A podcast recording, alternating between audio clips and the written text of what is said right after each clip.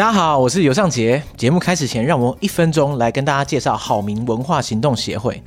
好民文化行动协会是个来自台中的非营利组织，他们致力于提倡转型正义、台湾主权的独立，同时关心台中的在地文史，也监督地方的市政与议会。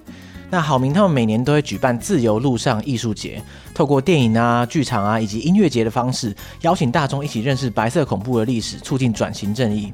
那在今年八月，他们将举办旧城导览工作坊，来培力人才，以地景导览的方式啊，认识台中地区的二二八事件、白色恐怖历史。十一月的时候呢，则将举办市政议会工作坊，带民众透过台中议会议事流程、台中地方派系等主题，成为共同监督市政的公民。欢迎大家上网搜寻“好民文化行动”报名参加。那当然，相关的连结我会放在本集的资讯栏给大家参考。好，感谢大家。大家好，我是尤尚杰。大家好，我是邱庭璇。欢迎收听《解锁地球》。耶！哦，哎，天啊，这是暌违不知道多久哎，一年多啊，暌违一年多，终于回到现场录音，我这感动快落泪。说不定听众在听的时候听不出差别，这样不可能吧？听。一定，我觉得一定听得出来差别啊。好，其实很多人跟我讲，好像远端跟现场录没有什么差别。这个我觉得要跟大家说明一下，就是一切都是用肝换来的。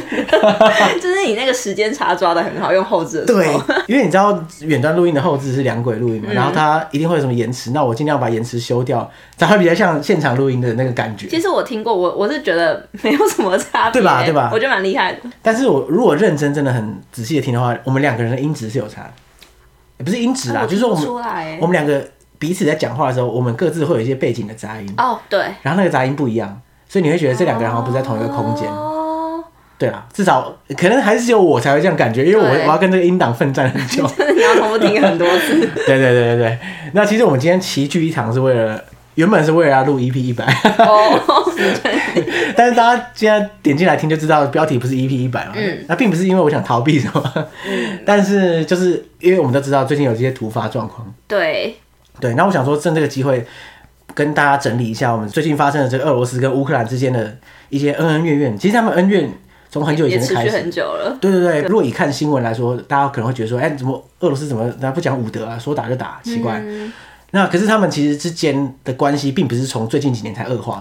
哦，你说边界会陆续有一些小战争吗？对，那个那个是比较近代的事情嘛。嗯、对，大家会有概念，通常是从二零一四克里米亚危机开始这样。可是事实上，早在二零一四以前，他们之间就是你知道，他们之间的关系就是千丝万缕啊，可以这么说。而且也不是完全不是这几个世纪才开始，就是它其实可以追溯到千年以前。哇，wow, 对，是不是突然觉得这个节目的众生突然拉出来？对啊，对啊。那所以想要今天趁这个机会跟大家聊一下这件事情，这样。而且因为最近战争开打几天，这样，那大家对于这个事情都很关注，所以我想说，EP 一百，我觉得大家应该可以等，对不对？好久成梦底，大家可以等。对，对，我们先把我们对时事的讲想法给分享出来，这样。好，OK，那我们就来吧。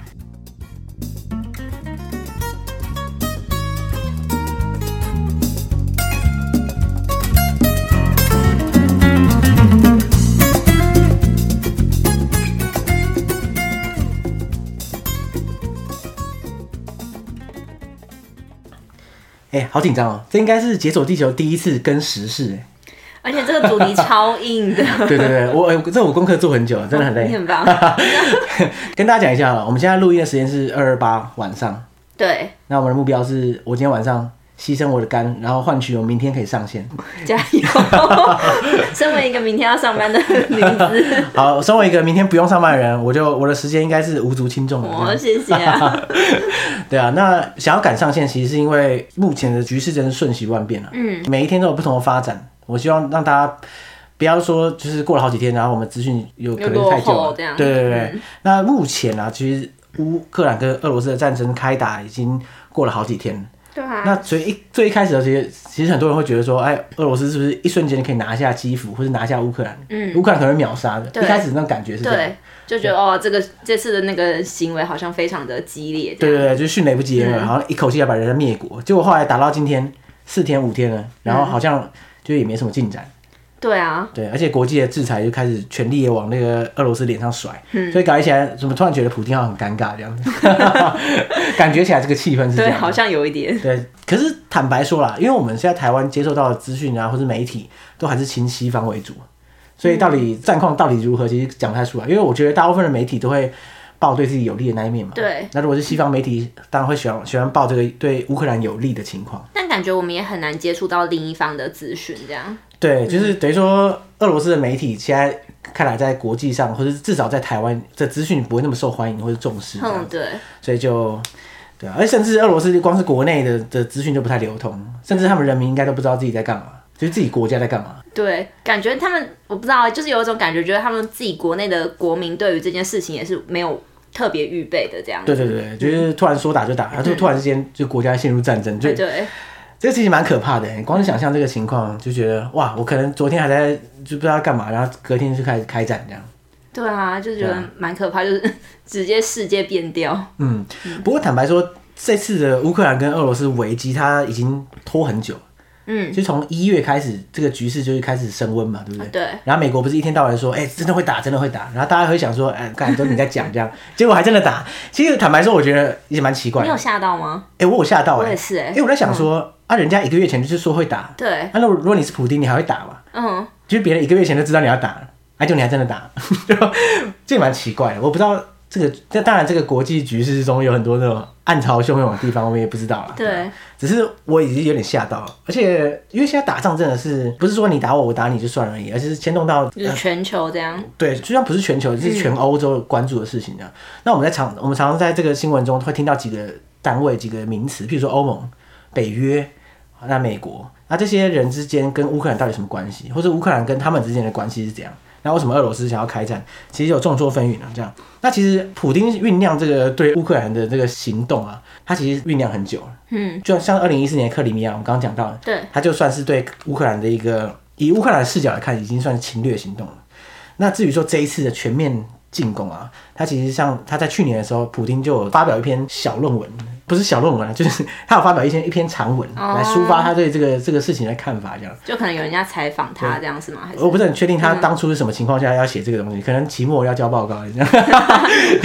他写一篇，哎、欸，真的是漏漏等的这样。嗯、那我这边采取的就是上报的翻译这样，那也很明显的我不会讲俄罗斯语这样，所以我只能看翻译版这样。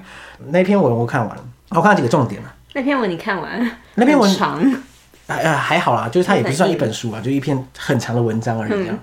然后他有几个论点，就是普丁的他的论点是什么？第一个是他觉得俄罗斯人跟乌克兰人啊，基本上是同一个民族，所以他们应该视为一个整体。然后而且呢，他们也共同的语言。嗯。那所谓他们共同语言，并不是说俄语等于乌克兰语，而是说俄语跟乌克兰语，它其实就是源自于这个所谓的古老的俄语这样。哦。对，然后他们也有共同的这个经济体系啊。然后他们在历史上，他们在同一个政权下曾经就是一起。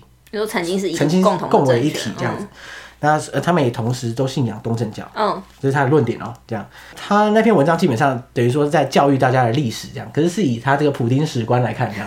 那普丁史观就是说啊，他古老的时候啊，有一个罗斯公国这样，那他们以前都是罗斯公国，然后被蒙古人打爆之后啊，所以才造成现在的这个分裂的元凶这样。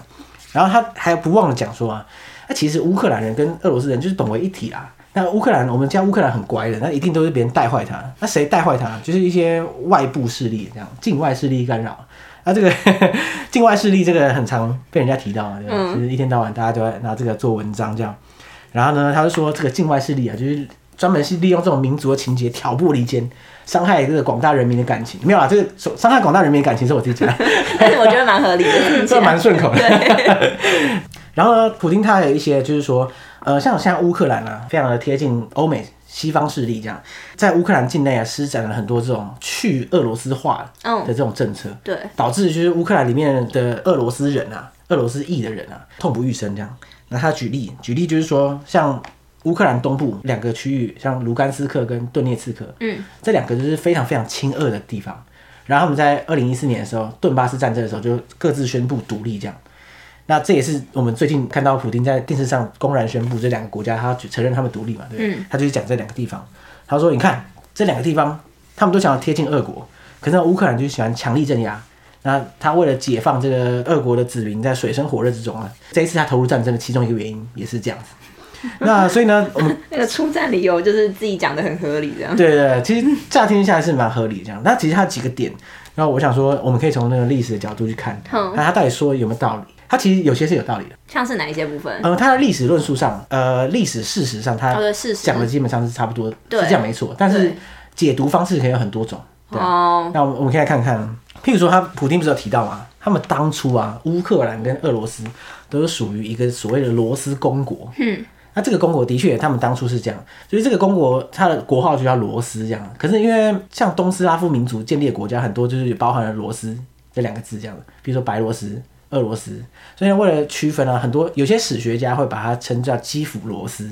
嗯，那为什么叫基辅罗斯？就是这个过去这个基辅首都在基辅。对，过去这个罗斯公国，嗯、它的首都在基辅这样。哦、那这个公国它基本上强盛的时期啊，就是在九世纪到十三世纪。啊，这个很早以前，就是千年以前的这个古老公国这样。那它强盛的这个时期啊，就是它的下面就是拜占庭王国。哦，拜拜占庭帝国啊。那所以你可以想象一下，就是这真的是一个很久以前的历史这样。对。而且我觉得很有趣的就是，大部分人啊，对于南欧啊、西欧的历史都还蛮如数家珍。就譬如什么西罗马帝国啊，什么东罗马帝国，大家都略懂略懂这样。可是一讲到罗斯公国，就啊，这是什么？这辈子没听过，真的不知道。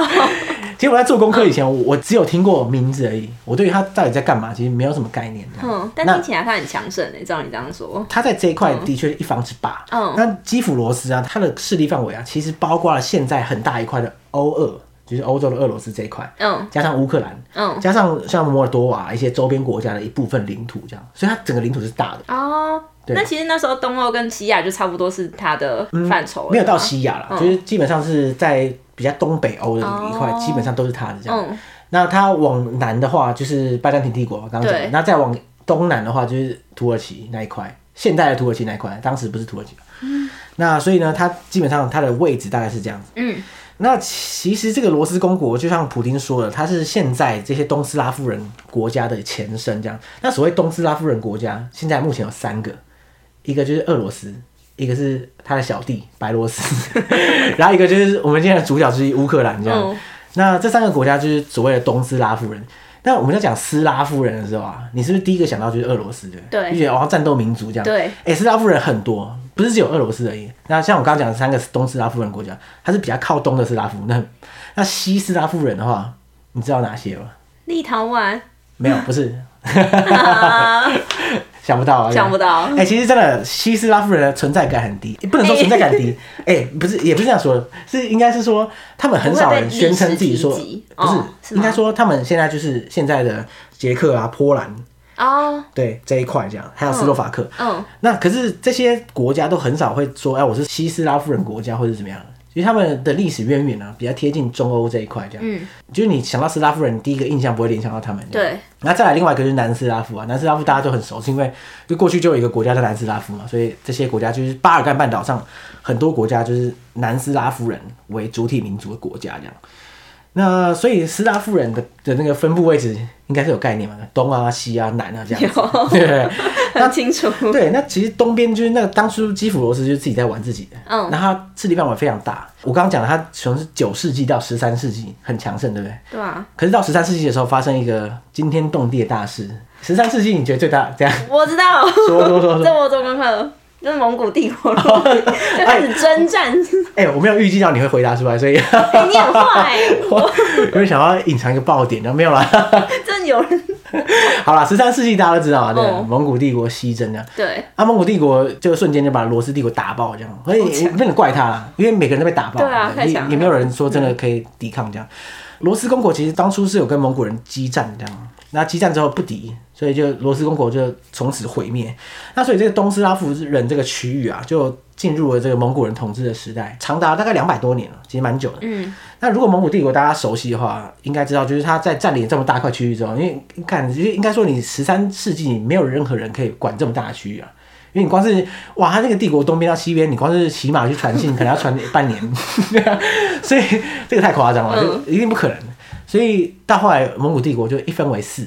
哦，是很就是像什么有什么联邦的那一种吗？呃，就有点像联邦的概念。当初因为蒙古帝国它它的制度其实跟联邦开还是开始不太一样。嗯，它应该它就是一分为四，然后各自有不同的皇帝来管理这样子。哦、那在这一块东斯拉夫人的区域啊，它就叫金帐汗国。嗯，有个翻译叫清查汗国啦。对，那这个我们都很不熟。我们小时候学的历史都是讲他建立元帝国这样这样讲。对，那个都是在东亚。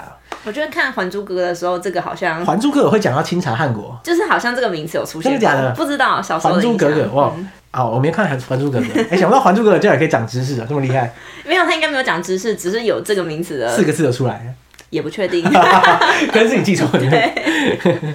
好，那总之这个就是蒙古人建立的这个金帐汗国。它南跨区域就等于说，目前东斯拉夫人盘踞的这个地方就被他们占据了。嗯，那所以过了两百年相安无事，也不能说相安无事啊。对东斯拉夫人来说，当然是很屈辱了。两百多年被外族统治这样，可是到两百多年后，蒙古帝国也开始废掉了，对，就越来越弱这样。嗯，所以这个时候就开始这些地方的被他统治的原本沦为阶下囚这些人，就哇发起反抗这样。那后来终于成功的逐出蒙古人这样。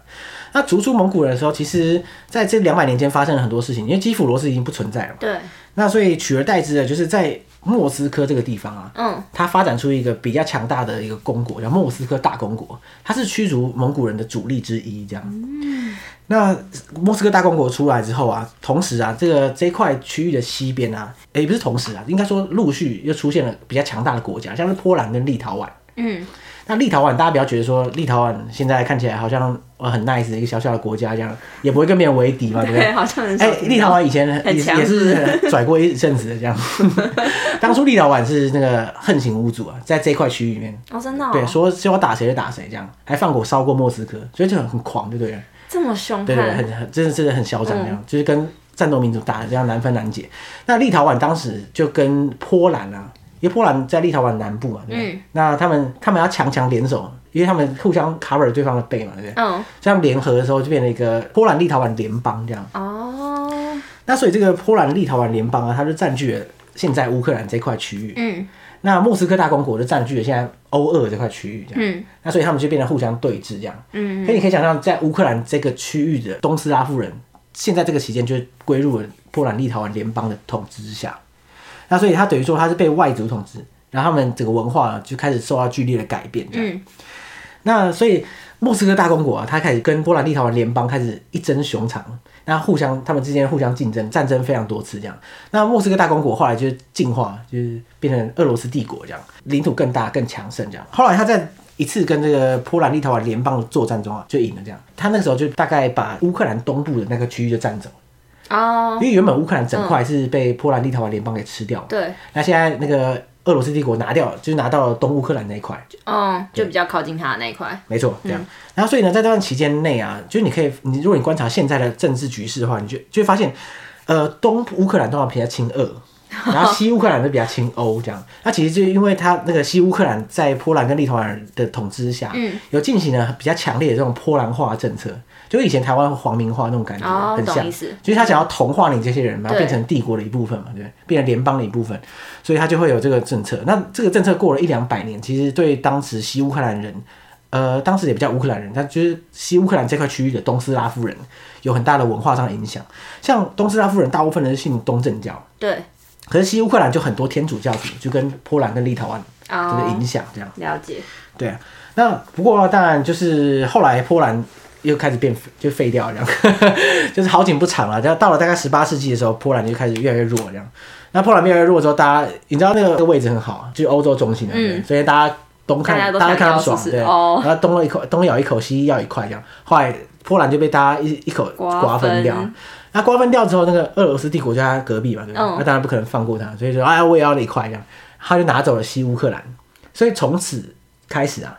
东乌克兰、西乌克兰都变成俄罗斯帝国的一部分，这样。哦、那这个也是那个普丁很爱讲的，嗯、就是说，哎呀，俄罗斯帝国就是本来就有乌克兰这一块区域嘛，那所以乌克兰就是我神圣不可分割的一部分，一种常见的说法，这样。嗯那所以说，我们刚刚讲的就是乌克兰，就是东乌克兰有东西之争这种感觉，占东西啊，这样。台湾没有占南北啊，可是他们占东西是比看来比我们占南北还还要还要严肃很多。对，我们顶多占粽子而已，可是他们就是就是占到那个你死我活，就是宗教或者是政治立场都有很大的差别。对啊。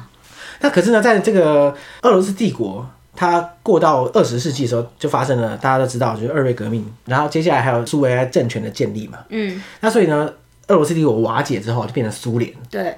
那苏联它吸纳很多不同的加盟国，一起变成一个，也是像联邦的那个概念。所以这个时候乌克兰就出现，就是以乌克兰的名字变成苏联其中一个联邦这样。哦。对对对。那普丁也和他讲了，哦、就是说在这个苏联建立之前啊。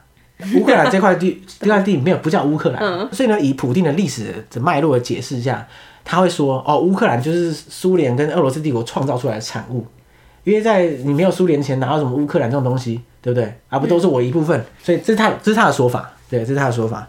那后来就在苏联解体之后啊，乌克兰还有其他的国家，就前苏联国家不是说各奔东西嘛，对，对，嗯，那所以乌克兰也从此就成为一个独立国家，一直到二零一四年之间呢、啊。其实乌克兰它跟俄罗斯的关系是算是起起伏伏啦。苏联刚解体的时候，乌克兰跟俄罗斯之间也没有太大的什么冲突，这样。对，一直到了两千年以后，特别是二零零四年的时候啊，那个乌克兰的政治局势开始变得比较两极化，就是一派是亲俄派，一派是亲欧派，他们开始会有一些政治的角力这样。那所以二零零四年之后啊，这个他们的政治局势就开始变得比较怎么说反复这样，一下亲欧，一下亲俄这样。然后一直到二零一四年，就是大家熟悉的克里米亚冲突嘛，对不对？那克里米亚冲突这个其实它的来源是怎样？你大概那时候媒体好像都没有怎么在讲，对不对？好像是这一次然后才又在被一开始挖出来讲。对对对对，当初我记得在看的时候，我也是一知半解。嗯，而且我其实我当初在二零一四年看的时候，我根本不知道克里米亚在哪里，完全没有概念。对，就觉得我我的印象中就是说，俄罗斯是不是突然冲进来，然后占走一块？哦，对，是这样嘛？对，嗯、是媒体上呈现出来的感觉是这样。那、啊啊、这也是事实，对，的确是这样。但是这个前因后果就是说啊，嗯、其实，在二零一四年克里米亚危机的前一天，呃，前一年啊，二零一三年的时候啊，当时的乌克兰总统是亲俄派。哦，那你知道乌克兰一直有在欧洲跟俄罗斯之间就拉锯嘛，对不对？嗯、当时的亲俄派的总统啊，他就终止了。跟欧盟原本在谈的一些合作协议，这样，所以导致的就是在基辅还有一些乌克兰境内，有些倾向欧洲的人，他们很不爽，你说哎干什么会这样？因为很多人是希望说乌克兰不管经济还是政治可以倾向欧洲一点，嗯、对对对。那可是这个这个总统看来就是一心要把他带向俄罗斯那边，所以呢就爆发了就是那时候这个欧洲广场的革命这样。那所谓革命，他其实一开始就是一个示威抗议啊，他抗议到搞到后来，我靠，这个就是总统直接就是被轰下台这样。他下台之后，你可以想象，就等于说亲欧派得到了胜利嘛，对对？啊。那同时很多人不爽，第一个亲俄派不爽，亲俄派不爽，然后普丁也不爽，俄罗斯也不爽。以俄罗斯的观点来说啊，东斯拉夫国家是不是三个嘛，对不对？白罗斯，然后俄罗斯跟乌克兰嘛，对不对？那白罗斯是他小，已经是俄罗斯小弟。那哇，你这个乌克兰，你也是我这个。乌俄一家亲，可以背骨？对，怎么背骨？好像当别人小弟这样。嗯，因为前苏联的小弟现在都已经变成欧盟小弟了，所以 而且你其他太远了，他管不到，真的。对对对，哇靠！你到我家门口，你也敢 给我弄这个，要你的命这样。那所以二零一四年，当时乌克兰境内的亲俄派不爽，然后俄罗斯也不爽。那亲俄派主要有哪些地方呢？像克里米亚这一块，它其实就是非常亲俄的地方。可是它这个历史渊源，因为克里米亚这一块区域啊，它是一个黑海的。半岛哦，对，对，它其实甚至它，我觉得它可以算是九十八趴岛。它有跟它连在一起吗？有连，但是它几条路这样连起来。那可是它也是可以陆地可以到这样，那它也是一块区域这样。它当初的时候啊，它那个克里米亚曾经是一个独立的一个政权，嗯，克里米亚汗国这样，嗯。那这个这个曾曾经被鄂图曼土耳其给保护这样，不过后来就是俄罗斯帝国跟土耳其大打一场这样，然后俄罗斯帝国赢了。所以就是拿走了这个克里米亚，所以克里米亚其实是算俄罗斯帝国，然后后来也算是俄罗斯的领土，哦，俄罗斯这个国家的领土这样。嗯，那可是呢，因为当初在苏联成立之后啊，嗯，有你你就是你这块领土是谁的有差吗？没有差嘛，对不对？因为乌克兰跟跟俄罗斯本来就本为一体了，对，在苏联时期，嗯，所以那个时候在为了庆祝这个乌克兰跟俄罗斯签订条约 而而统一，对，就是这这个纪念日上啊。当时那个苏联的第一书记啊，就那时候是赫鲁雪夫啊，嗯，他说啊，那那不然这块送你啊，这样。可是当初真的没差，嗯，对，因为大家都一起都一起都一起嘛，对，就想说啊，我如果我们是室友，然后我说那我我我那个洗衣机那包送你好了，嗯，好像没有差嘛，反正我们就住在一起嘛，嗯。可是后来结果后来要分居了，怎么办？对不对？那哎，这个差了，对啊，对，所以呢分居之后啊，苏联解体，克里米亚在官方上就是乌克兰的领土。哦，这样克里米亚人可是克里米亚人不爽吧？对，克里米亚人觉得说、嗯、啊，我是俄罗斯人啊，奇怪。嗯，所以他们已经不爽很久了，都想独立这样。嗯，就搞到这个欧洲广场事件了，这个亲俄派要下台了，所以那个克里米亚人更不爽。嗯，因为原本总统至少是挺我们的，他挺你挺我的总统被你轰下台了，干妈的，就是他受不了，所以他们自行发起一个脱乌入俄公投。就是说，哎、欸，大家要不要不跟他们玩了？大家收一收，投靠俄罗斯好了。成功了吗？九十七趴人同意。哇！所以俄克里米亚，嗯，真的是一心想要进入这个俄罗斯。嗯。所以俄罗斯当初也依这个名义啊，就是说，哎、欸，那个你看嘛，大家都想要让我来嘛，那我这不是来了嘛？就大概是这样的这个背景啊。因为乌克兰以乌克兰政府的立场，他当然说，哎、欸，这个公投无效啊，违法。对啊。对啊。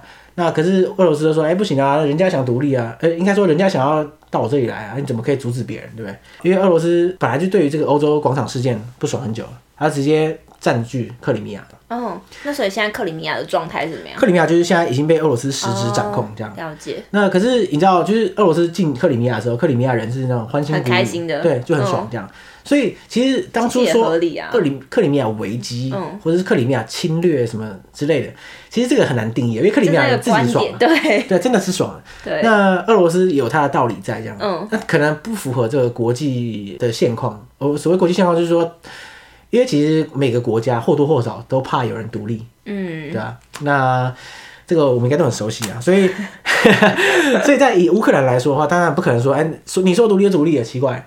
那可是以克里米亚人来说，就是说，哎，我想独立啊，哦，我这个居民自觉啊，有什么问题吗？所以这个你很难评断到底怎么算这样。嗯嗯，那所以克里米亚就是成功了，形式上的真的加入了俄罗斯这样。虽然大部分的西方国家不承认这个事情，嗯，他们一样会坚持说克里米亚就是乌克兰的领土这样，可是实际上是被俄罗斯掌控这样。那现在就好了，因为乌克兰的境内并不是只有克里米亚想要独立。很多人想独立，而且看到克里米亚成功，我觉得哎，我也要，我也来，这个这个好像不错啊，这个好像可以弄一下这样。所以，因为我们刚刚前面有讲嘛，通常就是乌克兰是东边亲俄，对，左呃西边亲欧，嗯，所以那出事的果然是东边这样。东边这时候两个地方又想要独立，一个叫卢甘斯克，一个叫顿涅茨克这样。那这个两个地方就是基本上它整个区域叫顿巴斯区域啊，嗯，他们也开始说，哎，我要来公投了这样，然后所以他们就自行宣称独立这样。然后，所以开始跟乌克兰军队、政府军开始内战。哦，这个就是当初叫顿巴斯战争。嗯，顿巴斯战争其实伤亡还蛮惨烈的。那你想，可以想象这两个国家，呃，这两个想要独立的国家在背后就是有俄罗斯在帮他们帮他们撑腰，嗯、就是输送他们的武器啊、物资之类的。所以顿巴斯战争一打就八年，中间有讲和啦，有打，然后又停火，可能又就没有打得到很积极，但是一直在打。所以呢，顿巴斯那边整个区域，从二零一四到二零二二以来，其实一直都处于一个战争状态。嗯，那所以这也是普京这一次入侵的导火线嘛，对不对？因为他在入侵前两天不是才说，哎、欸，我要签字宣布这两个国家我要跟他建交，那这样就等于说跟乌克兰翻脸嘛，对不对？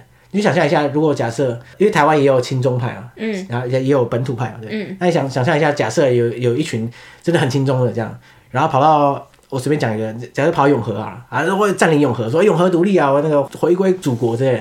然后现在如果说别的国家就说好了，我承认你这个永和独立一样，那大家就觉得说，哎，干了，你是不是跟我作对啊？奇怪了，嗯，对，所以就正式翻脸，就是透过这两个引爆点这样。可是其实当然，普丁也把这两个区域当做他合理化入侵的一个一个理由嘛，对不对？对啊，因为他他的理由就是说，你看，你看乌克兰这个政府一意孤行，想要一直想要贴近欧洲。搞得这样，现在你看你你国内的居民他妈民不聊生，然后搞到又想独立，我看不下去，我不得不解救这些东斯拉夫人那个血浓于水的这个同胞们。嗯，对，所以这个普京他号称就是打这种民族主义的大旗，就哗进去了这样。所以其实克里米亚事件跟现在的入侵其实是一脉相承下来，其实是连贯的。只是在普京为什么选这个时候出手，就众说纷纭了。像这次新闻，我们最开始不是都会听，呃，不是最一开始啊，就是说这段期间我们应该很常听到北约嘛，对不对？哦，对，对，然后还有欧盟加入北约吗？还是因为乌克兰想加入北约？嗯、可他因为现在目前乌克兰的政府是亲欧派嘛，对不对？嗯、对。那亲欧派的话，一定会想要加入两大组织，一个是北约，一个是欧盟，这样。欧盟大家都很熟，嗯。可是你知道北约是干嘛的吗？我记得他是，就是他是出来防堵苏联势力的。对对对对对，嗯、那个北约就是苏联的头号对手。嗯。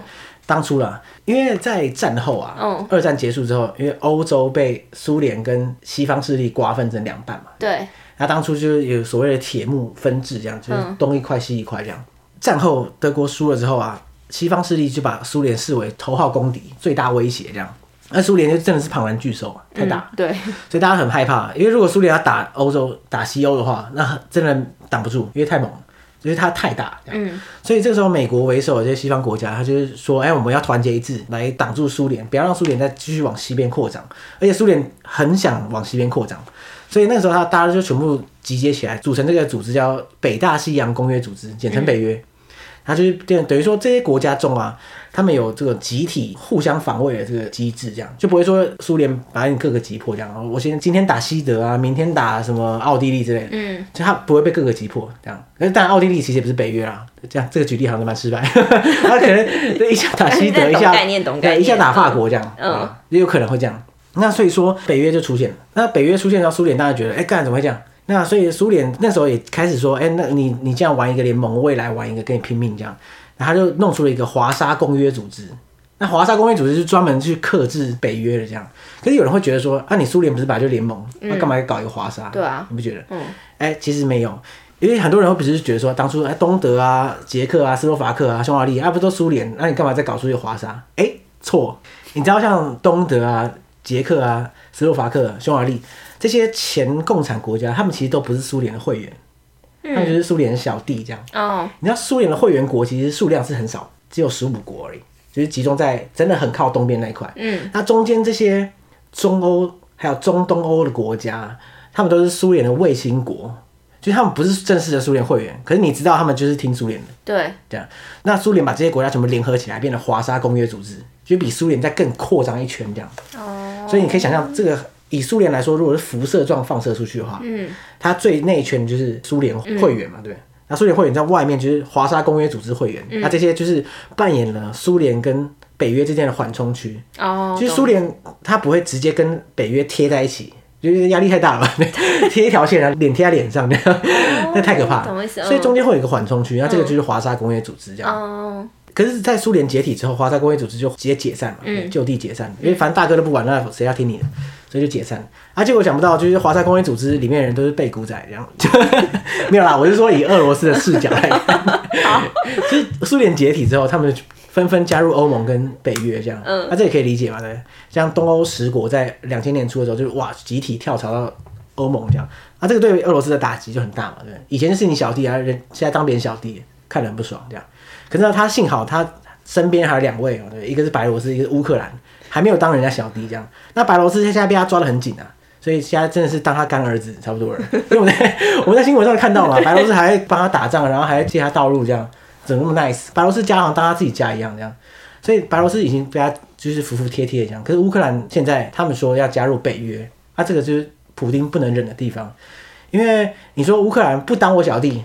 那、啊、就算了，嗯，可是你说跑去当别人小弟，那真的是不行，因为北约当初的时候就专门对付苏联嘛，那苏联解体之后，其实北约没有什么用处，对啊，都没在工作了，这样、嗯、有啦，就是当初那个巴尔干战争的时候，就是在那个南斯拉夫内战的时候，北约有下功夫这样，但是近年来北约都没什么事做，所以其实之前那个法国总统就有讲过，他觉得北约没什么屁用，应该要改革，要不然就不用玩，就是北约其实也没什么意义这样，可是现在北约意义好像又出来了。因为被他一打，就突然北约开始就凝聚起来，这样。那其实就是因为乌克兰之前有说要加北约，那可是北约其实没有同意嘛。因为其实北约也知道乌克兰加入北约的话，俄罗斯一定会暴跳如雷。而现在哇，还没加就开始暴跳如雷。所以俄罗斯当初有一个条件，就是希望应该说整个西方势力啊，承诺永远不会邀请乌克兰加入北约。他的意思就是说，哎，你我跟你讲哦，你现在不能诱惑我这个小弟当你小弟这样。那应该说这个人已经不是他，不是他小弟，他的前小弟。他说：“哎、欸，他虽然离职，但是你不能找他，嗯，到你的公司去这样，嗯，然后对方就不同意嘛。你可以想象，就是北约不会做这种承诺，嗯。他说：我我怎么可以跟你保证，我不会，绝对不会邀这个国家进来，这个很难保证嘛。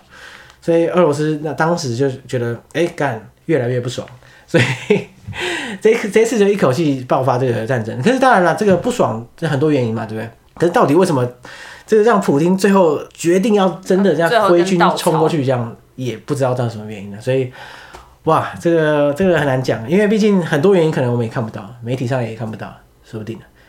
但是现在目前的情况看起来，到截至到二二八晚上为止，因为他们现在说乌克兰跟俄罗斯要谈判嘛，嗯，那谈判也有可能会停战，有可能会怎么样？这样，我们可以到时候可以观察他们两方各自提出来的条件是什么，其实也会蛮有趣的这个观察，对啊。但是不管怎么说，是希望战争可以不要再扩大了。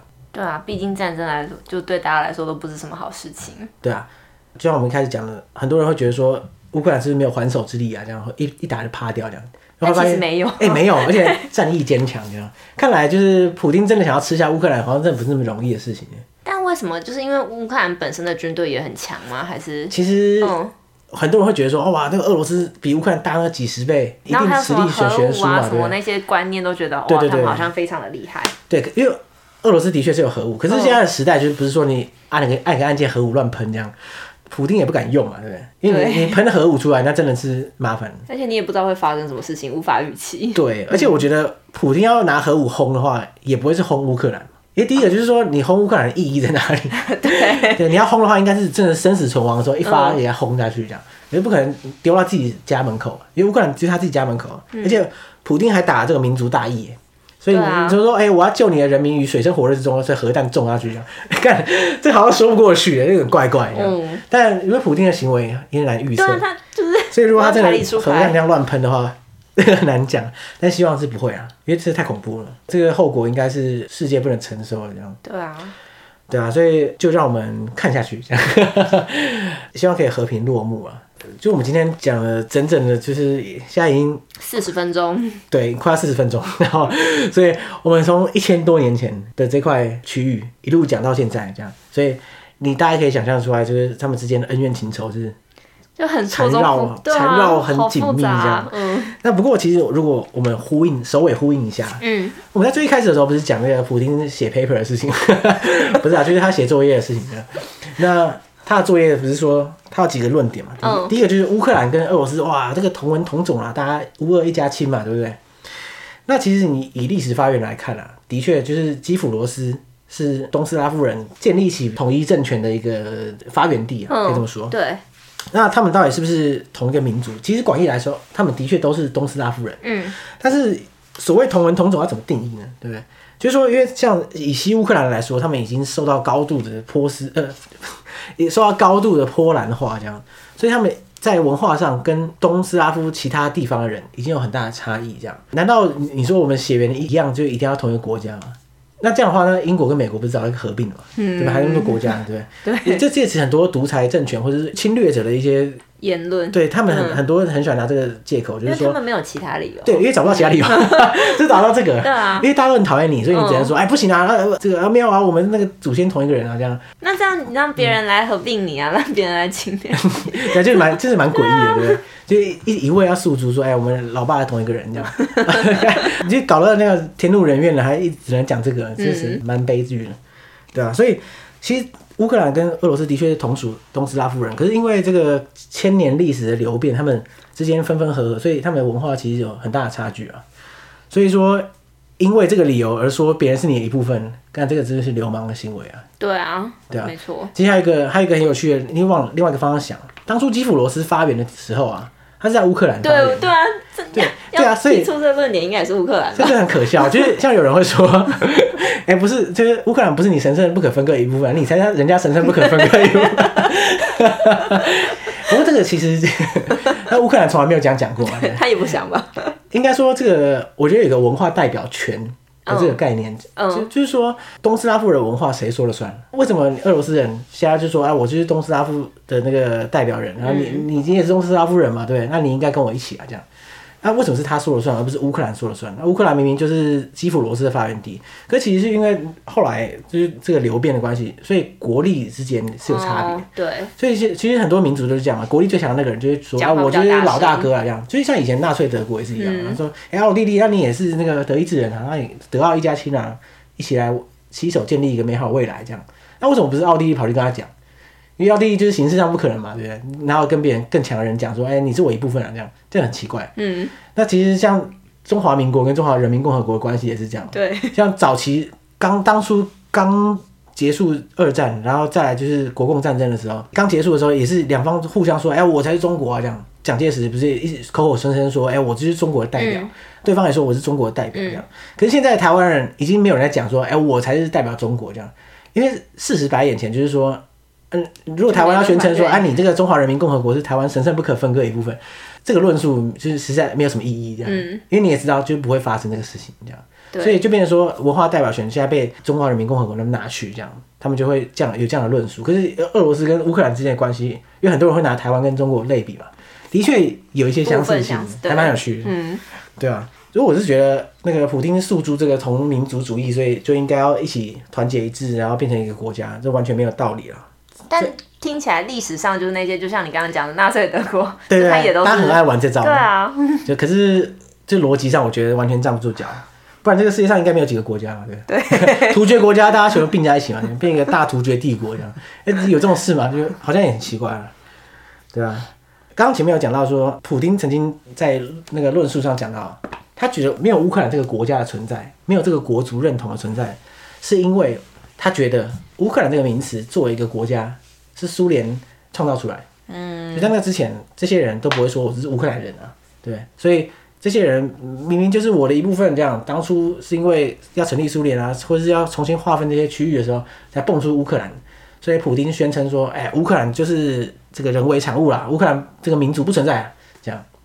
可是事实上，这个也是我觉得普丁完全是一个抽换概念，因为他是他的意思是说，乌克兰三个字后来才出现的，所以。你你们这些人不不算是乌克兰民族这样，可是这些人早就存在不知道多久了。其实、嗯、这些人他有各自己的文化，他有自己的居住地，他有自己的语言，他只是没有乌克兰三个字。嗯，所以这些人他们之间的凝聚跟认同都已经出现了，对，只是他那个名词还没安上去而已。那你现在放上去放上去的时候，然后你说哎、欸、没有啊，这个才你们才刚出现嘛，对不对？这之前就没有乌克兰人这种东西存在，那个这这个站不住脚。嗯，对啊。俄罗斯的国民会接受他这种论述哦。不过以俄罗斯来说，因为俄罗斯当然他有选举，他有各种什么国会那些，可是大家都知道，就俄罗斯现在一党独大，普丁说了算。那所以这样这样的国家里面，就当然他大内宣、大外宣应该都做的很，你知道无孔不入这样。所以我他的国民真实想法怎样？哎、欸，其实也不知道哎，坦白说。而且无从得知。对啊，那当然我们在电视上还会看到说，哎、欸，俄罗斯它很多城市里面都有一些反战游行嘛，对不对？嗯可是因为会报道人也是西方媒体，所以到底这些游行的真的影响力，或者真的有没有在群众的心中普遍种下这个对比例？对，搞不好你说每个城市里面有两百个人抗议，那城市可能人口两百万，嗯，那这样怎么算？对不对？嗯、对啊，所以就现在现况真是啊难以得知啊，真是。不过感觉起来这次的危机，如果如果乌克兰度过的话，就变成是一个下一个新的篇章，也说不定。因为我蛮期待，就是这个事情可以给乌克兰或者俄罗斯一个转机。我是说，因为俄罗斯现在普京万年执政嘛，对不对？对。因为普京很扯哎，就是他 他已经执政非常非常久，而且他可以再继续执政很久下去，你知道？所以我是希望，就是这次的危机，让不管是乌克兰的政治，或是俄罗斯的政治，可以有变化，说不定。就假设啦，我加加一个设，就是假设乌克那个俄罗斯这次行动真的失败，嗯。被西方制裁到那样吐血，这样被在地上摩擦，这样，那这样的话，普京是不是势必要下台？你看他现在要打这个战争，然后打到也没捞到便宜，就被打个那个落花流水这样，那他在国内的民意到底还能撑吗？我不是很确定啊，但我不知道俄罗斯的政治情况到底，你知道，就是具体来说到底怎样？如果说普京在国内抓的很稳，这样不管怎么搞都没事，哇，那那我真的佩服。可是我不知道哎、欸，就。很多独裁者都是这样下台嘛，嗯，就是打个仗打失失败之后就哇被爆掉这样。因为好像有一个说法说，普京打这个战争好像就是为了就拉高他在俄国就俄罗斯的民意的那个、嗯、国内声量。对啊，对啊，对啊，所以这样一讲好像也是有可能诶、欸。对啊，因为其实俄罗斯国内也是有反对派的。对啊，啊，虽然反对派都会很奇怪，还会突然中毒之类，但是但是如果一个国家独裁国家来说，最爱用这种用塑造一个外敌。来凝聚这个国族意识，对说我靠，打爆他们这样，对，啊，所以哇，这个这个惯用伎俩。可是我觉得普京这次也是不是做的太夸张？那我现在现在看不出来。如果普京最后还是谈判获得了很多东西的话，搞不好他哇靠，刷一波存在感，声望大增呢，说不定。所以真的恐怖咯。我没有办法想哎。对啊，我们播出时间三月一号啊，对不对？但是我们在收听的听众，他们可能是来自未来，你知道吗？就是大家不见得一上线就听嘛，对不对？搞不好你现在在听的，你已经过一年了，有可能，对不对？他往回听嘛，对不对？嗯。哇，你们可以留言告诉我们，到时候发生那时候发生什么事？下面都是近况更新，很期待哎。嗯，对啊，很期待这个后续的发展，可以，然后就是往那个和平的方向迈进啊，这样。对啊，应该会吧？嗯、感觉是有这样子的希望的吗？我觉得这个事情已经超出这个大家那个逻辑可以推断，就是光开打这件事情就已经大家已经吓得快死掉了，对怎么会这样？